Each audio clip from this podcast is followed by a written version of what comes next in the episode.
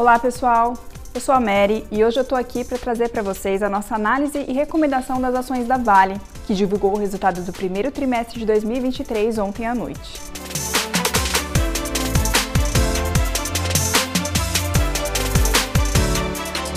Bom, a Vale entregou um resultado abaixo das nossas estimativas, com queda em quase todas as linhas na comparação anual. Esse resultado mais fraco reflete principalmente a queda nos volumes de venda de minério de ferro por restrições de embarque durante o período chuvoso no sistema norte, que prejudicou o fluxo na região.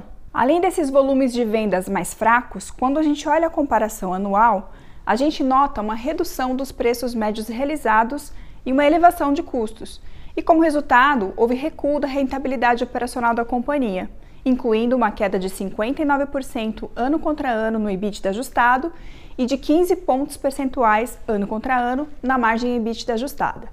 Por conta disso, o lucro líquido foi de apenas 1,8 bilhão de dólares, o menor patamar dos últimos dois anos.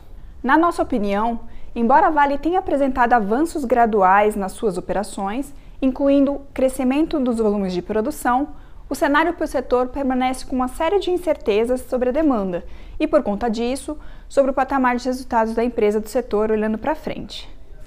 Isso porque os indicadores da indústria siderúrgica na China ainda continuam em ritmo lento e o movimento de correção recente, tanto da commodity como do papel, está relacionado à não confirmação da retomada esperada, que vinha sustentando os preços de minério em patamar mais elevado desde a reabertura da economia do país no final do ano passado.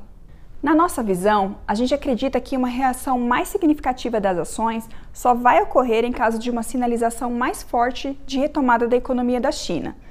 Portanto, ponderando todos esses pontos, apesar do potencial de valorização do preço atual para o nosso preço-alvo para o final de 2023 de R$ 94 para Vale 3, a gente mantém a recomendação neutra para o papel. Eu fico por aqui, mas antes queria convidar você a acompanhar as análises da nossa equipe no bb.com.br/análises.